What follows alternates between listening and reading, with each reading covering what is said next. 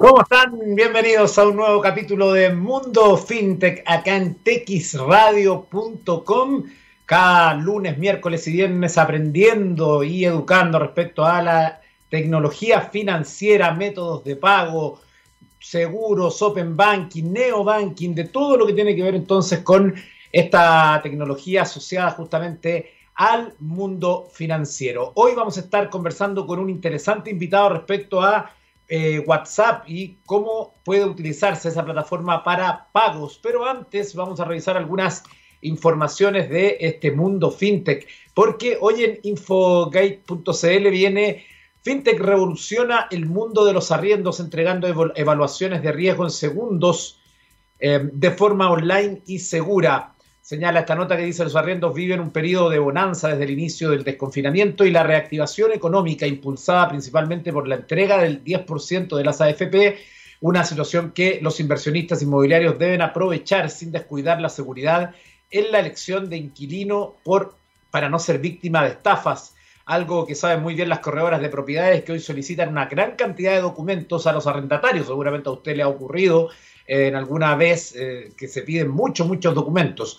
Em, para verificar idoneidad y saber qué tan buen candidato es para alquilar una vivienda. Dicha verificación puede demorar días y retrasar el trámite que se está realizando. Un problema que logra solucionar la plataforma Floyd, que ofrece en segundos contar con una autentificación del usuario, evaluación financiera y tener todos los datos del posible cliente para que los corredores puedan entregar a los dueños de las viviendas los antecedentes de manera rápida y altamente fiable. Si usted quiere conocer más de Floyd, de esta noticia, eh, está en nuestro, estuvo en nuestro capítulo anterior, eh, su creador, así que ahí puede entonces eh, conocer más respecto a este interesante servicio. Sobre todo, piénselo usted que quizás tiene que hacer un arriendo inmediato. Se me ocurre un ejemplo rápido.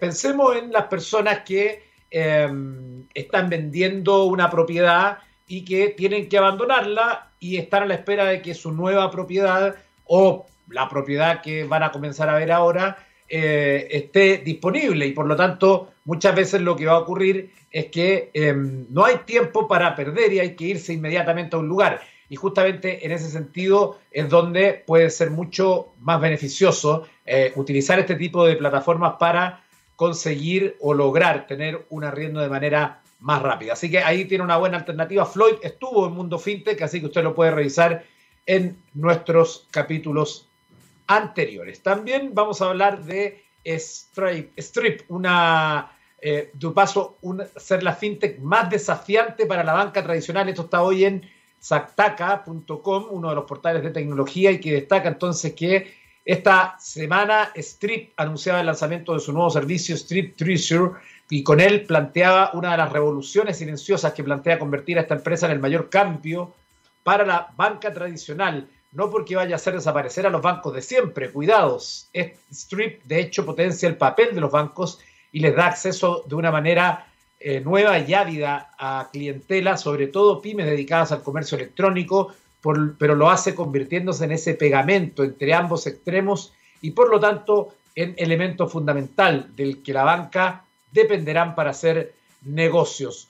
Calificar a Strip de startup es engañoso, dice esta nota. Esta fintech se ha convertido en el gran referente del ámbito de la fintech y su último movimiento nos hace más que consolidar esa idea. Los hermanos John y Patrick Collison crearon en 2010, que que la crearon en 2010 han logrado hacer algo realmente notable en uno de los segmentos más conservadores de la historia para comprender en qué consiste, nada mejor que echar un vistazo a su sitio web oficial. Allí se destaca que este servicio permite embeber servicios financieros en tu plataforma, es decir, incrustar.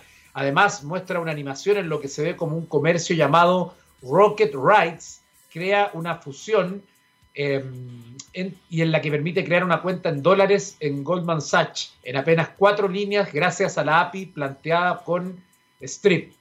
La idea es potentísima y permite resolver en un instante algo que tradicionalmente es mucho más complicado porque obliga a realizar gestiones a menudo presenciales que pueden llevar días. Parte de esta noticia entonces que hoy también viene eh, destacada en nuestro mundo fintech. Bueno, nos vamos a ir a la música en los próximos instantes, pero antes déjeme contarle que ¿Tu empresa está tomando decisiones con información de calidad y análisis rigurosos?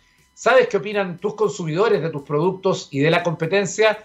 En Corpa llevamos más de 30 años inspirando conocimiento en Chile y Latinoamérica. Conoce nuestros servicios de estudios de mercado e intelligence en corpa.cl. Vamos a ir a la música con un clásico de la historia del universo, con The Beatles, una canción del año 1967 llamada Strawberry Fields Forever y que está ubicada en el puesto 76 de las 500 mejores canciones de todos los tiempos, según la revista Rolling Stone. Vamos a la música y estamos de vuelta con más Mundo FinTech.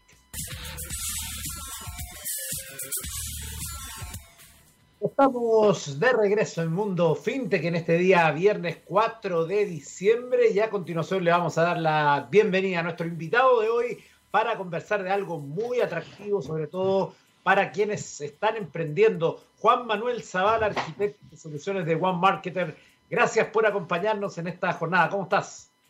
Muy bien, Eduardo. Muchas gracias a ustedes por invitarnos. No, por favor. Eh, yo conozco por una cuestión profesional, eh, he conocido los servicios de ustedes, pero voy a hacer como que no conozco, a partir de cero, para ponerme en el rol del público. Eh, contemos, hablemos un poco de, primero en general, ustedes son implementadores de soluciones también a través de WhatsApp. ¿Cómo va esa, mm. ese mundo? así como en contexto general, antes de entrar a hablar en particular del tema de pago. Y bien, no, no hay problema, mira.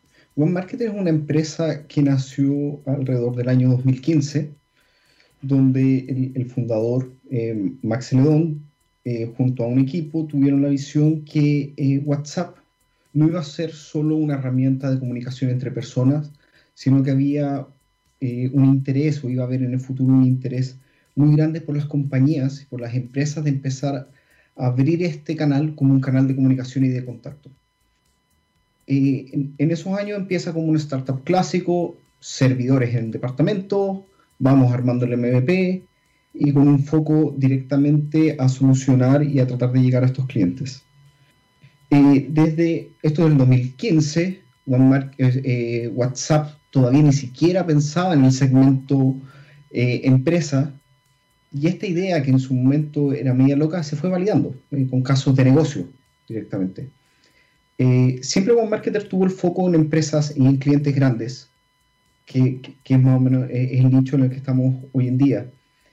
Eh, ¿Por qué clientes grandes? Los clientes grandes son más exigentes, son más exigentes en cuanto a, temas tecnológicos, financieros, de seguridad ah, y operacionales. Es así como ya en todos estos años el mercado, el producto WhatsApp ha madurado mucho, WhatsApp el año 2018 ya dice, ya, hay un nicho en las empresas, las empresas van a empezar a usar WhatsApp, abramos una API y eso valida años de trabajo que OneMarketer ya venía haciendo, con una idea y una visión. Ese fue un hito importante porque lo, que antes era una visión, ya el canal WhatsApp lo formaliza, genera una API de comunicación.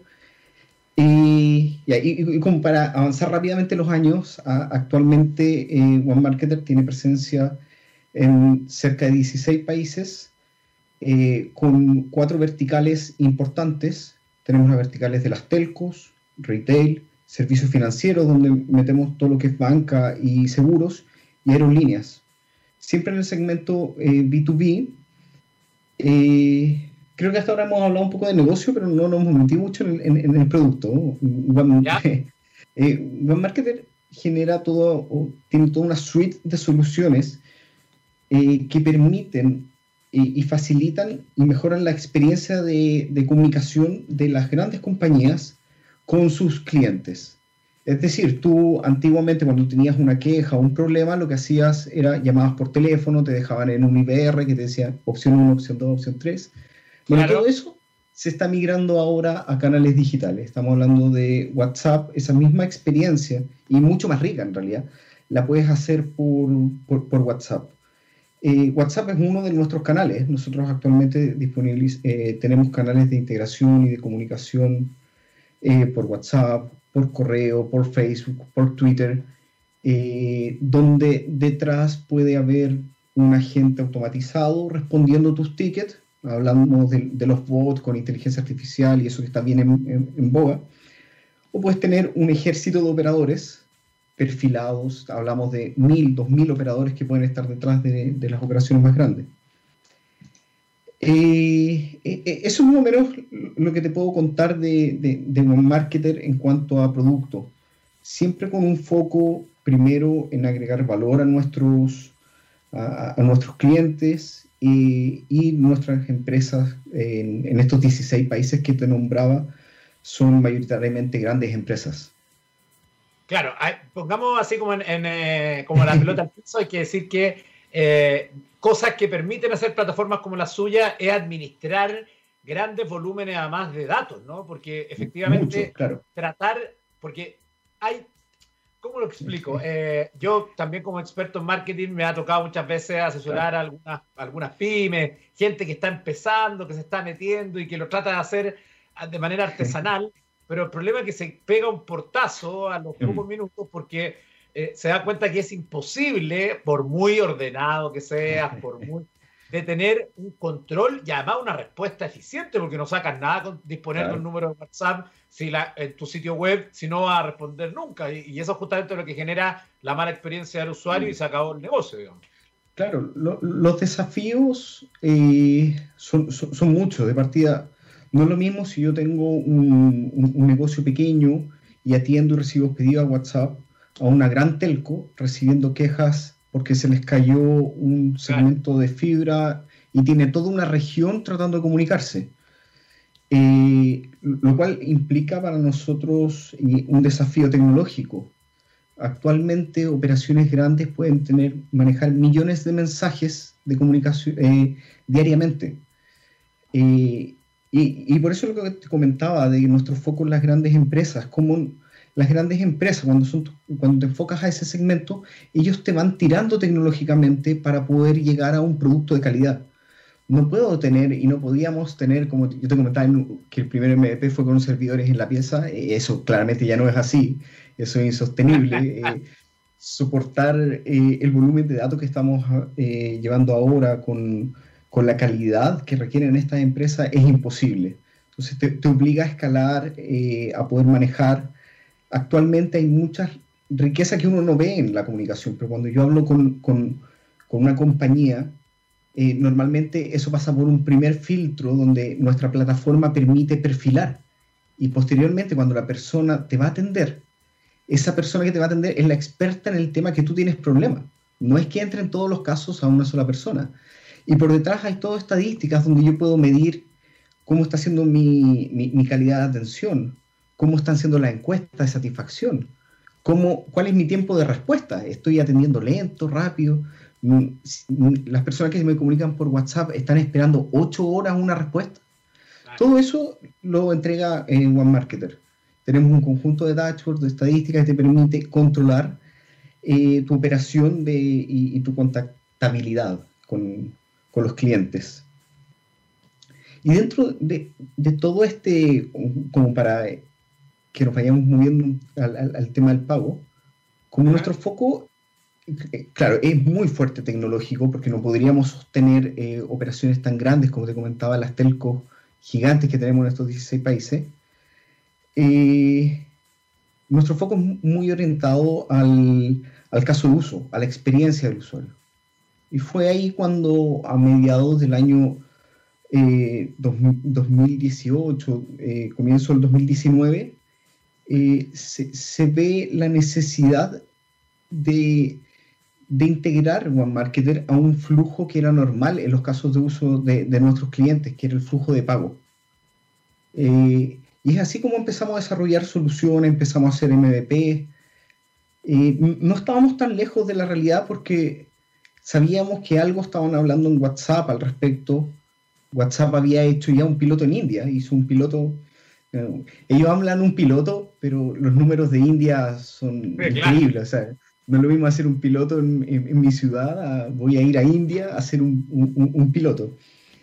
y por lo tanto, empezamos a explorar esas opciones, empezamos a ver cómo dábamos la solución completa y lográbamos llegar a que desde nuestra consola y a nuestros clientes, donde ya estábamos entregando un conjunto de soluciones de negocio, podíamos entregarle una solución de pago.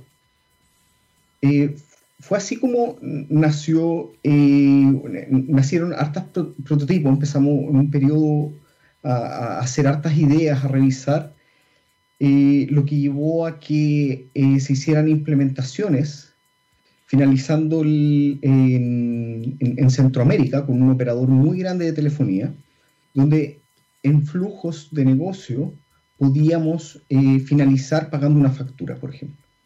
Y el caso uso es el siguiente, tú tomas tu WhatsApp, hablas con la compañía de teléfono y le dices, hola, quiero saber cuál es mi estado de cuenta. Y dado todo eso, nosotros perfilamos, OneMarketers, todo esto lo hace automatizado, eh, perfila contra la base de sistemas, se da cuenta que el número es un número conocido, que pertenece a este eh, identificador de cliente, y posteriormente, con lenguaje natural, incluso hablando, le puedo decir, hoy quiero hacer una recarga de mi teléfono o quiero pagar mi última factura y eso automáticamente te genera un cupón de pago. Esa experiencia de usuario y cómo nosotros manteníamos el, foco en la simplicidad permitía de que eh, con acciones naturales que tiene todo el mundo, que habla por WhatsApp, mandar un audio, yo pudiese hacer algo que si tú te pones a analizar es súper complejo, que es poder hacer un pago en línea. Es imposible pensar que, por ejemplo, mi abuelo pueda hacer un pago de una cuenta por internet. O sea, imagínate, ya entra al sitio, pon tus contraseñas, después ándate a la parte de factura, revisa la factura paga, pincha, anda. No, ya. Ya cuando y después, después, bueno, además de tener configurado el sistema de pago y cuando va a pagar la clave dinámica que te llega como segundo factor de autenticación, aparte del primer factor de autenticación. Claro, es complejo. Yo, yo lo veo con padres, por ejemplo, que tienen más de 80 años, y para ellos eso es sinónimo de vulnerabilidad, de riesgo. Eh, eh, claro. Creen que es más riesgoso que ir al banco físicamente, digamos. Y, es un tema, es, un tema. Y, y, no solo riesgo, o sea, la cantidad de pasos, cuando ya es una tarea hostil, tengo que pagar una cuenta la cantidad de pasos por las que tienes que llegar para llegar al pago es enorme.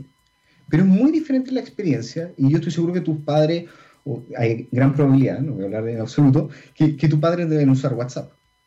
Pero mucho, hacemos llamadas, me mandan stickers, eh, saben mandar audio, fotos, me mandan memes todos los días, no. Eh, ya, están, ya están habituados a la plataforma. Imagínate que WhatsApp te puede dejar al último paso de todos estos pasos del pago de cuenta.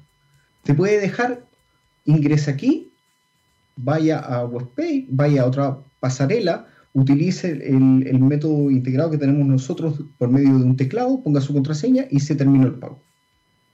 Entonces, ¿cómo entras y cómo aumentas la cantidad de personas con las que podías llegar con tus métodos de pago solo enfocándote en la experiencia de usuario? Claro, no, sí, es, realmente increíble, eh, porque hay una confianza que ya ha ganado la plataforma. Claro, claro. actualmente, mm, como OneMarketer, como te comentaba, tiene casos de, opera como un integrador y tiene las eh, tiene operaciones de pago en grandes operaciones de, de telcos de Centroamérica. Eh, la experiencia de usuario ha sido increíble. O sea, el, usuario entra, ingresa, dice quiero saber mi última factura eh, de pago, le dice, ok, aquí está tu, autorización, ahí entramos a toda la mecánica de cómo se autentica, que tiene que ser un método seguro y, cosas que ya están hiper solucionadas, en mecanismos seguros de autenticación, si la tarjeta está tokenizada, no está tokenizada. Todo eso, eh, si, entramos al, tecnicismo, nos podríamos perder horas hablando de todos los procesos de, integración. Eh, eh, ese es el método de, pago que nosotros estamos trabajando y la experiencia que estamos dando. Siempre enfocado en el caso de uso, en agregar valor a nuestros clientes. Como te comentaba, nuestro foco son grandes empresas eh, y eso nos ha permitido crecer. O sea, un marketer de los 2015, 2016, eh, mucha diferencia, 2016, 2017, 2017, y cada año mucha diferencia. Eh, actualmente, este año se, se, acaba de firmar un, un, contrato con una gran operadora brasileña una operadora que tiene 93 millones de clientes. O sea, el volumen de, transacciones, de mensajes. Imagínate. Y esos son clientes solamente. O sea, es como estar atendiendo cuántas veces, ya no sé cuántos habitantes tenemos en Chile, serán tres, cuatro veces. 18 aproximadamente, 18 millones. Claro, son cuatro veces, cinco veces eh, Chile, solo en clientes. Increíble. Bueno, estamos conversando en este capítulo de Mundo FinTech con Juan Manuel Zavala, arquitecto de soluciones de One Marketer. Vamos a ir a la música y estamos de regreso con más respecto al uso de WhatsApp como opción de pago. Nos vamos a ir hasta el año 1986, cuando lo único que existía era mandarse cartas y ir a buscar a los amigos a la esquina. Nos vamos con esta canción de Genesis, Invisible Touch, y estamos de regreso en TX Radio. Estamos de regreso en este capítulo de Mundo FinTech y dejamos atrás los años 80 para volver al presente en este 2020 y seguir conversando con Juan Manuel Zavala, arquitecto de soluciones de One Marketer, que nos estaba contando eh, respecto al uso de WhatsApp, ya metiéndonos de lleno en todo lo que es el tema de pagos. Eh, ahí, Juan Manuel, sería interesante quizás, yo sé que quizás no técnicamente tanto detalle, pero quizás hacer una especie de, em, de de pasos o hitos más relevantes para que ocurra esta magia donde estamos en el lugar que más habitamos sin ninguna duda todo el día, todas las personas de todas las edades y que sabemos ha sido un éxito eh, no solo con WhatsApp, las redes sociales más de confianza, incluso en otros lugares del mundo también han tenido grandes resultados a la hora de convertirse en, tu verdadera billetera. Claro, así es. Eh, existen dos, como dos dimensiones que tendríamos que hablar si hablamos de la solución completa. Uno es el canal, el, canal por el cual tú vas a hacer la transacción. El, canal que estamos hablando ahora es WhatsApp. Podría llegar a ser otro, puede ser eh, canal web, que es uno de los más usados. Existen otros canales propietarios, eh, están las en Estados Unidos de Google, de Apple, donde tú puedes finalizar el pago. Y lo otro es por ejemplo, uno piensa que en Estados Unidos TikTok va a ser utilizado para pagos seguramente, ¿no? Eh, sería interesante ver eso, ese caso. Digo, ocurre con WeChat en, China. En, China, o sea, para mí, si hablamos de, tendencia, eh, WeChat es el, el icono. O sea, es como a quién hay que seguir y quién hay que ver. WeChat está mucho más avanzado. Está cerrado, pero está avanzado. Eh, WhatsApp tiene otro camino porque tiene otro mercado, porque tiene otra visión. Eh, hizo el piloto en, en, India para poder hacer el pago. Eh, posteriormente, este, en junio, se hizo en, Brasil. En Brasil ahí tuvo algunos temas con el Banco Central, pero está operativo. Eh, y existe todo un camino que hay que seguir de regulación, de entender cómo son los actores en, en el país, como para que llegue WhatsApp con su solución nativa. Sin embargo, eh, hablamos de que existe la, pasarela de pago, la forma de pago, y existen los canales. Nosotros nuestra solución permite generar el flujo completo de, pago utilizando dos mecanismos principales. ¿Qué tiene que pasar? Yo puedo implementar en un flujo automatizado la entrega y cerrar una venta de pago. Eh, pensemos en el retail que es algo que este año ah, es como, ¿cuántos meses deben llevar ellos de Cyber Monday? Eh, ¿Seis meses? ¿Siete meses? Con un tráfico similar a lo que tenían antes cuando vendían en Cyber Monday. Es como el mismo día de Cyber Monday, seis meses. Buena, qué buena comparación esa. Eh, claro, claro, y, es así, o sea, si es que ves la cantidad de tráfico, cómo ya se perdió eh, esa restricción que había cultural de comprar en línea. Eso ya no es. Este año, el año 2021 va a ser diferente. Ya no, ya no va a existir ese problema chuta y comprar en línea, me llega, no me llega. Eh, entonces, pensemos en el retail. En, el retail yo puedo llegar hasta eh, pedir, oye, quiero las zapatillas que vi en, Instagram. Eh, puedo cerrar esa compra y puedo pagar ahí mismo, sin la necesidad de, más. Entonces, ¿qué, ¿qué hay detrás? Hay un conjunto de integraciones, ya es como la parte FOME o área, hay un conjunto de integraciones entre las pasarelas de pago que está integrada, los servicios back office de, de, OneMarketer la implementación de todos los mecanismos de seguridad. Aquí lo principal es la seguridad de la transacción. Eh, saber que quién está pagando es el que corresponde. Y después, teniendo todas esas dimensiones, uno empieza a armar un conjunto de soluciones eh, ya con, este framework en mano. O sea, necesitamos pasarela. Ya, ¿qué pasarela hay? Hoy en día existen un montón en mercados. Ya, ¿cómo nos vamos integrando a cada una de ellas? ¿Cómo vamos avanzando en, ese tema? ¿Cómo va a ser el proceso de recaudación para la compañía? Eh, no es una solución paquetizada así que, sea llegar y entrar, menos en el segmento en el que nosotros estamos, porque la experiencia del usuario es lo importante. Por lo tanto, si yo quiero implementar un flujo automatizado de pago, existe un trabajo que debe hacer. No es un trabajo increíblemente costoso, pero al menos se debe cuestionar cuál es la experiencia de usuario que quiero dar. Quiero que yo ver un comercial en la tele y decir quiero esas zapatillas y que cierre todo el paso y que sea con un clic, dos clics o mandarle el cupón quizás al mail y sea una, una experiencia multicanal. Eh, todo eso es necesario para poder llegar a implementar el mecanismo de, pago. Eh, y como te comentaba, hay, temas que siempre hay que eh, tener involucrados. Nosotros somos muy cuidadosos en eso, que es el tema de la seguridad. Claro, es que es un tema súper importante porque justamente a mayor desconocimiento del mundo tecnológico, de cómo operan los sistemas transaccionales y cómo son las nuevas soluciones que simplifican todo, o sea, en el fondo, el usuario tiene que hacer cada vez menos, pero eso tiene que mantener o de alguna forma darle y generarle la confianza a las personas para que lo usen, porque si no, en el fondo no, se va a generar esa, ese trasvasije, ¿no? De esta operación compleja que uno hace cuando paga algo, a algo que sea con código QR o de esta manera, o que es simplemente un clic.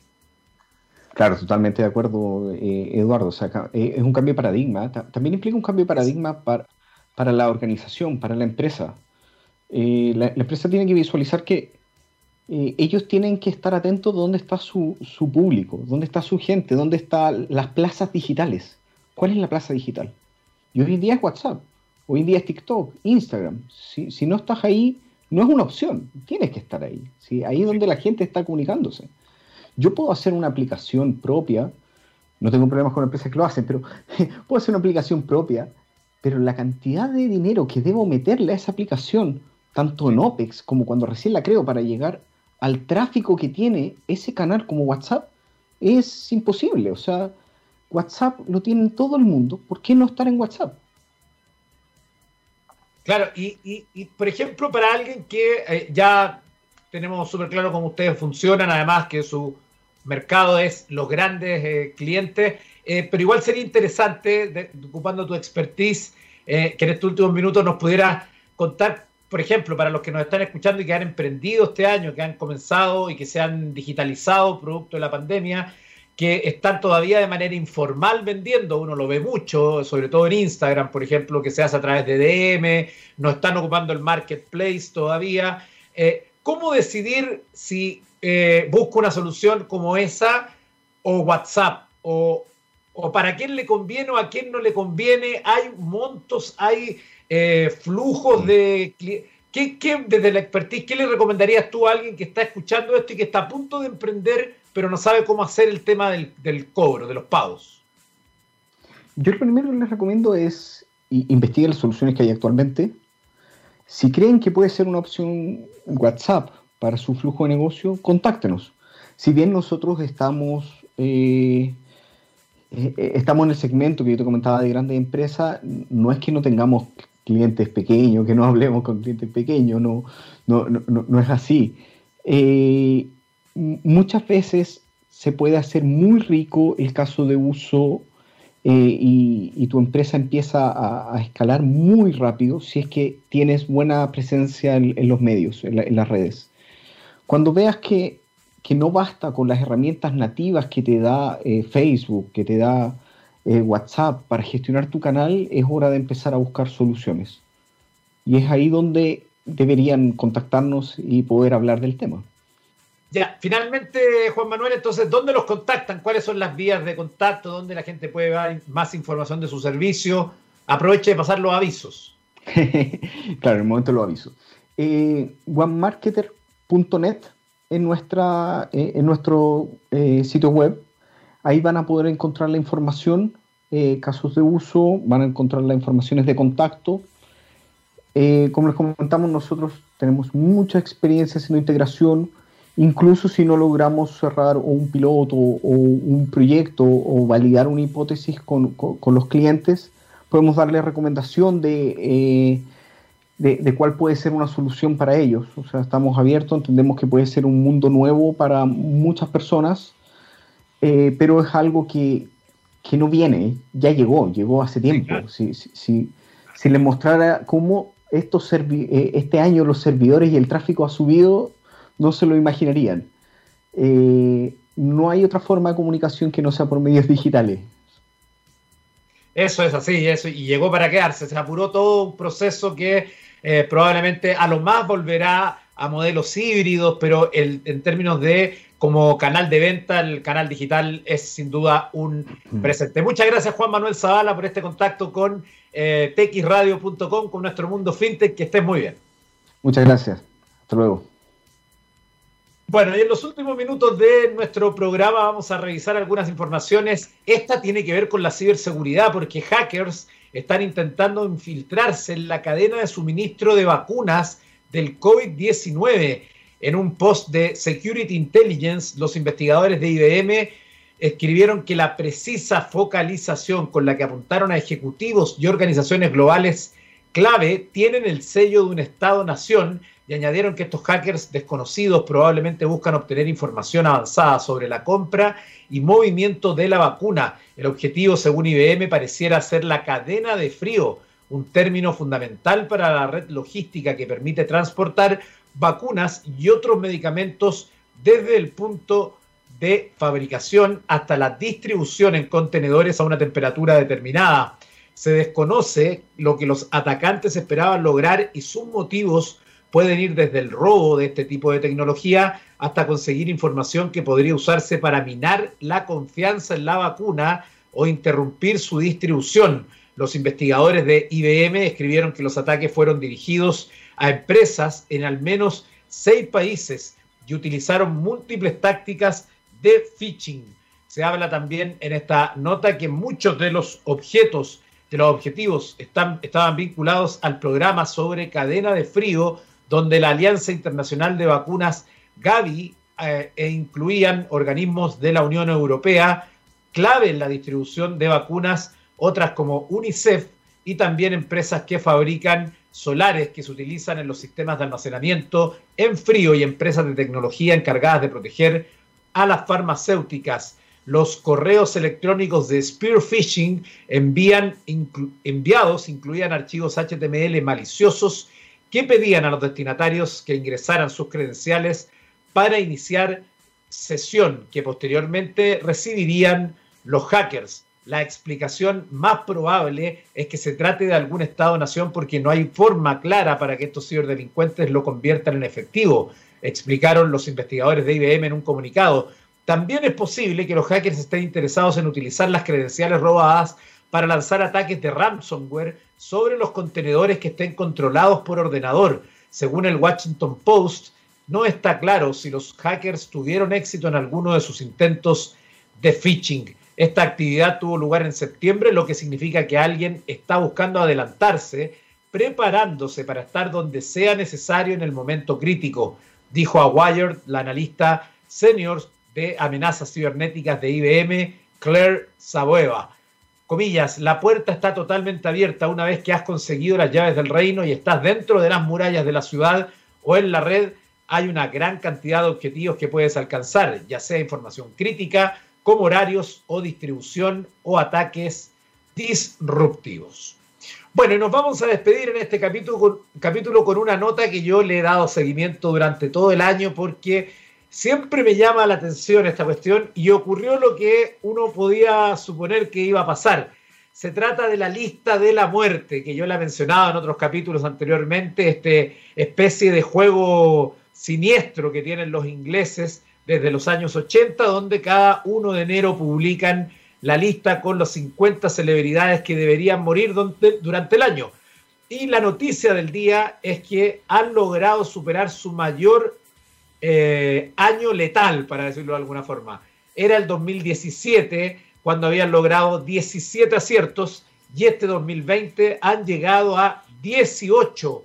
¿Con qué muerte? Con la muerte del expresidente de Francia, Valéry Giscard, que eh, falleció este 3 de diciembre, una noticia que se dio a conocer a nivel mundial porque además murió de coronavirus y además porque fue una figura en Europa por muchos años, fue el presidente que antecedió al mítico François Mitterrand y con esta muerte entonces la lista de la muerte llega a 18 aciertos eh, y todavía queda, permíteme decirle a los que integran la lista, quedan respetables 26 días para que se acabe el año, así que todavía esto puede seguir incluyéndose. Si usted quiere conocer esta lista, puede ingresar a Death List, es como Death en muerte en inglés, D-E-A-T-H-L-I-S-T.net.